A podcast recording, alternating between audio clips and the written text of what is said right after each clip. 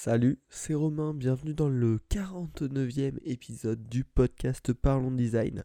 Et dans cet épisode, un petit peu dans la continuité du présent, euh, du précédent, je vais te parler des Ghost Buttons. Euh, donc les Ghost Buttons, qu'est-ce que c'est? C'est tout simplement euh, n'importe quel bouton sans fond.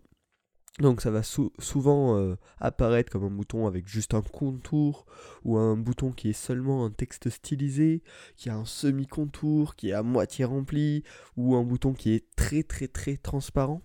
Et donc ce, type de bouton, on va l'appeler un ghost button, donc un, bouton fantôme en français, tout simplement. Euh, pourquoi fantôme? Parce que voilà, il est très transparent, voire il n'a pas du tout de pas du tout de fond, pas du tout de couleur. Et ce bouton, on pourrait dire, ok, bah, c'est un bouton comme un autre. Et pourtant, on va voir dans ce podcast que ce bouton est loin d'être banal. Ce type de bouton est loin d'être banal de par son histoire, mais surtout par rapport aux statistiques, par rapport aux résultats qu'il apporte. Et donc, on va voir ça ensemble. Déjà, comment le Ghost Button, le bouton fantôme, est apparu euh, dans, dans l'histoire du web? Est-ce que ça a été depuis le début? Et je vais directement te répondre non. Absolument pas. la norme, on va dire, pour les boutons en général depuis la, naissance du web, c'est un bouton avec un fond. Euh, ça peut être soit les boutons inspirés du, du, réel, donc tu vois, un vrai bouton physique, donc qui aurait toujours une couleur de fond. On n'a pas trop de boutons transparents, on n'a pas trop d'objets transparents d'ailleurs, en général dans la vie quotidienne. Euh, soit un bouton bah, tout simplement comme on peut le voir sur la majorité des sites voilà avec une couleur de fond un petit peu arrondie ou pas. Voilà un, bouton ça à la base c'est ça. Et ça a apparu ce, type de bouton ces ghost buttons avec la tendance du flat design. Euh, donc c'est une tendance voilà qui est apparue à peu près 2012-2013 si, si je dis pas de conneries. Euh, donc qui tend à éliminer tout le superflu à simplifier à aplatir tout tout simplement, on n'utilisait pas d'ombre, on utilisait des couleurs euh, ben, flat, donc des couleurs euh, ouais, plates, on peut dire ça comme ça, qui qui faisaient pas une distinction de d'épaisseur, de hauteur, etc. Et donc avec cette tendance, euh, les Ghost Buttons ont apparu parce que c'était en effet plus simple. Une simple bordure, c'est plus léger, on va dire, qu'un bouton avec un fond. Voilà. Et le terme Ghost Buttons en lui-même, il a apparu apparemment en 2014, donc on voit que c'est un phénomène très récent, euh, ça fait à peine 4 ans que ça existe, euh, que ce terme est défini, et ça fait on va dire quelques 6-7 ans que ça a commencé à être utilisé. Et comment ça se fait que ce, Ghost Button a apparu et il est désormais plutôt pas mal utilisé? C'est qu'on a tendance aujourd'hui à utiliser de grandes images, de par euh, la, possibilité d'accès facile à euh, de belles qualités photos, mais également les connexions internet qui augmentent et donc qui permettent aux utilisateurs de pouvoir télécharger euh, des photos quand ils accèdent à un site, enfin de les télécharger, c'est-à-dire quand on accède au site, l'utilisateur peut récupérer les photos qui vont s'afficher sur le site sans attendre plusieurs minutes. Euh, et donc là, dans ce, cadre-là, euh, un Ghost Button va éviter de cacher du contenu de l'image, et donc va être plutôt sympa euh, niveau rendu visuel. Également, comme on l'a dit tout à l'heure, niveau simplicité, un Ghost Button, c'est moins d'encombrement visuel, on va dire. Ça rajoute plus de, de, vide, entre guillemets, plus de liberté. Et donc, c'est pour ça que c'est pas mal utilisé. Et enfin, dans l'idée luxe, délicatesse, euh, un bouton avec une légère bordure ou un bouton plus discret, ça fera toujours un effet beaucoup plus raffiné qui convient donc mieux à cet esprit luxe délicatesse sur, sur certains produits, sur certains sites, sur certaines applications. Et on voit voilà comment en quelques années les boutons fantômes sont devenus un élément régulier que l'on retrouve euh, ouais, vachement souvent quand même sur le web. Cependant, ce n'est absolument pas un élément anodin. Et ça, c'est très important. Euh, on va le découper en quatre parties, la visibilité, le contraste, l'engagement et enfin la consistance. Et je vous ai préparé quelques stats que j'ai trouvées un petit peu partout sur Internet euh, à ce propos pour vous montrer que vraiment, faut faire gaffe. Donc déjà niveau visibilité, un, Ghost Button, un bouton fantôme, est beaucoup moins visible qu'un bouton classique. D'après le site Conversion Excel, qui a fait plusieurs tests, euh, donc il a fait des pages différentes avec Ghost Button ou pas Ghost Button, et euh, sur, euh, sur un des tests, un une bannière avec un bouton classique et l'autre avec un Ghost Button, le Ghost Button a fait en moyenne 20% de clics en moins. C'est-à-dire que 20% d'utilisateurs en moins n'ont pas cliqué sur la bannière. S'ils ont fait un test sans utilisateur sur le bouton normal et sans sur, euh, sans sur le, bouton Ghost Button, voilà, je m'y perds avec, avec tout ça. Il y aurait eu par exemple 20 clics sur le, sur le bouton normal et seulement 16 sur le Ghost Button. Donc voilà, c'est déjà une perte de, de conversion énorme. Ensuite, euh, niveau erreur de clic, donc clic à côté du bouton, en fonction sur 4 pages de test, euh, il y a eu 0 à 15% d'erreur en plus sur la page où il y avait un ghost button par rapport à celle où il y avait un button, un button normal. Et enfin, la dernière statistique, c'est que entre le moment où la personne a vu le bandeau, enfin a vu la page et a cliqué sur le bouton, avec un bouton normal, ça a été plus rapide euh, la, navigation qu'avec un ghost button. En effet, 0,3 à 1,3 secondes de plus de temps passé sur la page avec un ghost button qu'avec un bouton normal. Voilà, rien que ça, rien que pour la visibilité, on y perd énormément avec un bouton fantôme. Ensuite, niveau contraste, une étude du Nielsen Norman Group, donc euh, vachement connu si vous ne connaissez pas, il y a plein d'études super intéressantes, euh, mais ça m'étonnerait que, vous n'en ayez jamais entendu parler. ils, ont, fait des tests et ils, se sont aperçus qu'il y avait plus 22% de temps passé sur une page lorsqu'il y avait des boutons peu visibles. Donc les ghost buttons font bien évidemment partie de cette catégorie de boutons peu visibles. On pourrait se dire, bah, c'est nickel, c'est une très bonne statistique, ça augmente le temps passé.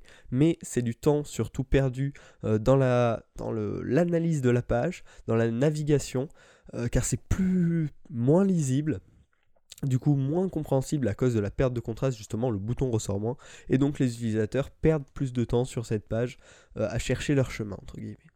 Ensuite, niveau engagement, cette fois-ci, on passe à un test effectué par Google entre euh, deux, deux pages qu'ils avaient fait pour je ne sais plus quelle, raison. Et donc, il y avait un bouton euh, de, conversion, on va dire, de conversion de, du visiteur en client qui était en bas de la page. Et ils ont fait un test avec un bouton rempli et avec un bouton euh, Ghost Button, donc un bouton juste avec une bordure. Et donc, ils ont, ils ont détecté une conversion de plus 7% avec le bouton rempli par rapport au Ghost Button. Donc c'est encore une fois une preuve que niveau engagement, euh, le Ghost Button est moins bon. Et enfin, niveau consistance, on a parlé des conventions dans l'épisode dans 48 de Parlons Design.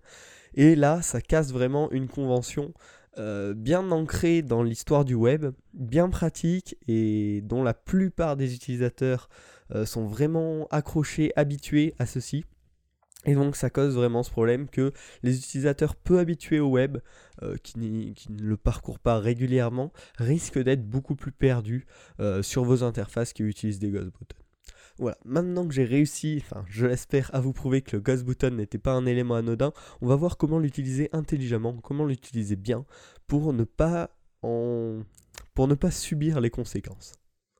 On va essayer d'utiliser le ghost button à notre avantage. Vu qu'il convertit moins, on pourrait se dire, et c'est le premier conseil que je peux vous donner, c'est d'utiliser un Ghost Button en, tant que bouton secondaire, par choix, de par choix de priorisation et non par choix de style. Euh, c'est-à-dire que vous n'allez pas vous dire, tiens, les Ghost Buttons c'est beau, je vais l'utiliser partout sur, sur mon site.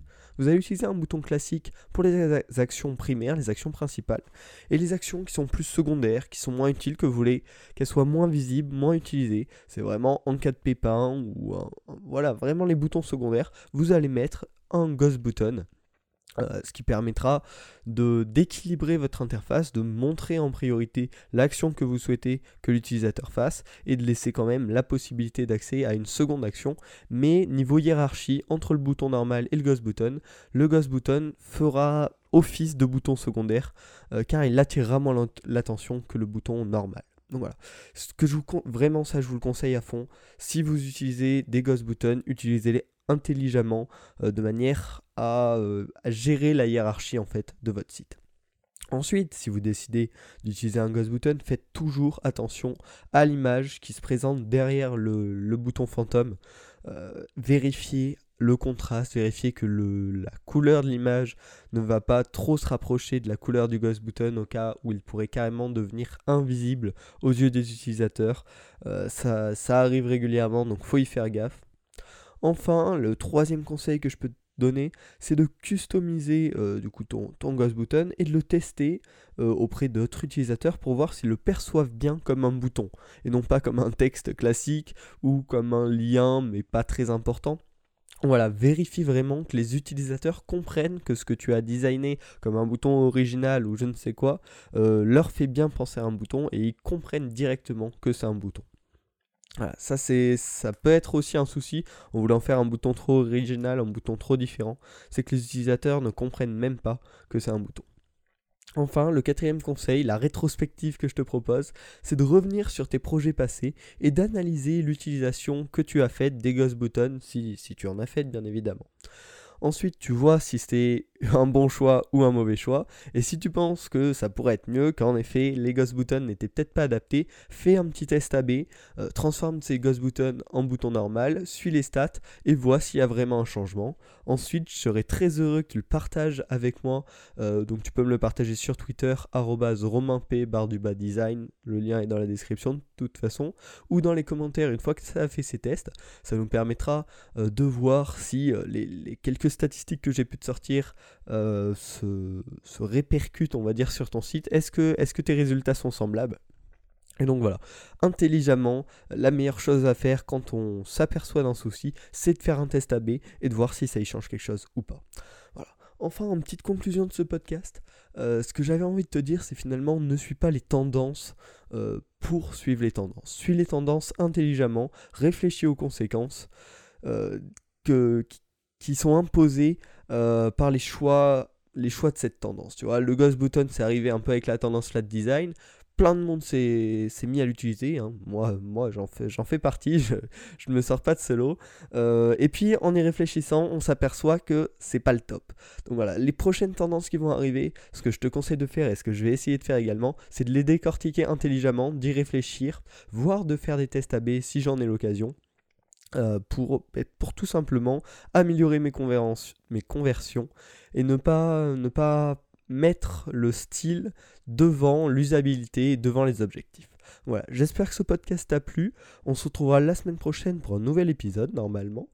Euh, et puis je te souhaite voilà, un bon design, tu peux t'abonner, tu peux partager le podcast avec tes amis, ça serait génial pour continuer à agrandir la communauté de Parlons Design. Et puis bon, je te, tiens pas plus longtemps. On se retrouve la semaine prochaine pour un nouvel épisode.